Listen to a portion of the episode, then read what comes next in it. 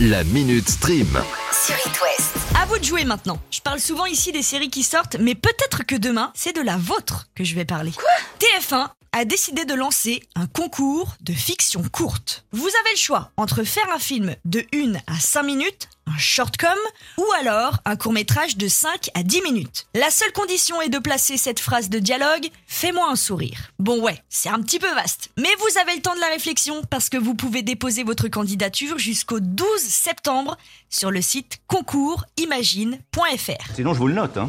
Moi, ça me prend deux minutes et après, je suis tranquille. En novembre, 100 films seront présentés sur MyTF1, puis 20 d'entre eux seront présentés à un jury professionnel de l'audiovisuel. Remise des prix le 8 décembre. Qu'est-ce que j'ai gagné Du fric Pour ce qui est du gain, je crois qu'on va se contenter de reconnaissance et de visibilité. C'est déjà pas mal.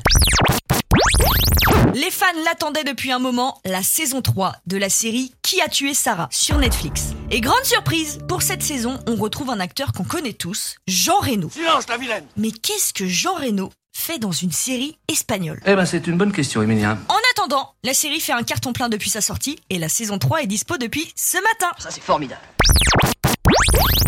Ah, Zorro. C'est vrai que c'était bizarre qu'on n'ait pas encore eu de série nouvelle génération pour lui. Du coup, Prime Video a décidé d'y remédier en sortant prochainement un reboot de Zorro. Ah ouais Reboot qui n'aura pas du tout la même forme que vos souvenirs concernant Zorro. Là, ce sera un Zorro version moderne, qui se fait un petit peu tenir tête par des personnages féminins, histoire d'être loin des stéréotypes euh, masculins. On n'arrête pas le progrès. Et au casting, on retrouvera Miguel Bernardo. Je sais qui c'est, mais je dirai rien. Ok, si je vous dis Guzman dans Elite, c'est mieux Ah, c'est lui Pour la série, on aura le temps. Hein. C'est même pas sûr que nous, Français, on la voit. C'est quoi ce bordel, tu dis D'abord, elle sera diffusée en Espagne, en Amérique latine et aux États-Unis. Ensuite, peut-être qu'il y aura une ouverture vers l'international. On verra bien. Enfin, euh, non. Euh, bah, peut-être que si. Oh, jouez pas sur les mots comme ça. Molotov, ça vous parle Ah bah non, mais non mais ça lui dit rien, ça lui dit rien, euh, c'est tombé, tant pis. Ça fait quelques années que ça existe, mais c'est un service, une espèce de plateforme qui permet de regarder les chaînes de télé françaises directement sur Internet.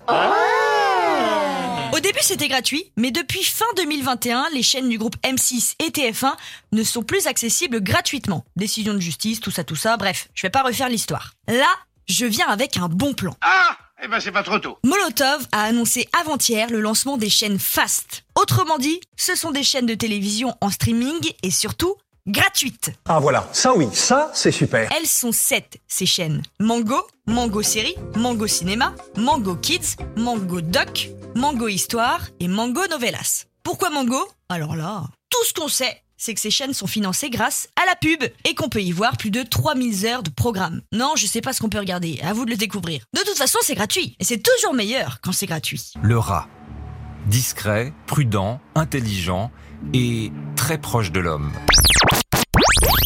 Augmentation de l'abonnement, plus de partage de comptes, bientôt de la publicité. Mais c'est pas un peu fini là, Netflix, euh, tous ces changements Pas content Pas content Pas content Eh ben on dirait que non. Ça commence doucement à envisager une nouvelle fonctionnalité chez le géant rouge, proposer des contenus en direct. Oh, bah quoi encore Une option qui ressemble un peu à la télé, un espèce de direct, mais pas pour tous les jours. Ce format sera surtout proposé pour des programmes non scénarisés ou des one-man shows spécifiques. Et on pourrait même s'attendre à un genre de vote de la part des téléspectateurs. Un truc encore plus immersif, quoi. N'ayez pas peur Ils sont forts chez Netflix en ce moment. Faut bien retrouver les 200 000 abonnés perdus, hein. C'est pas gentil, ça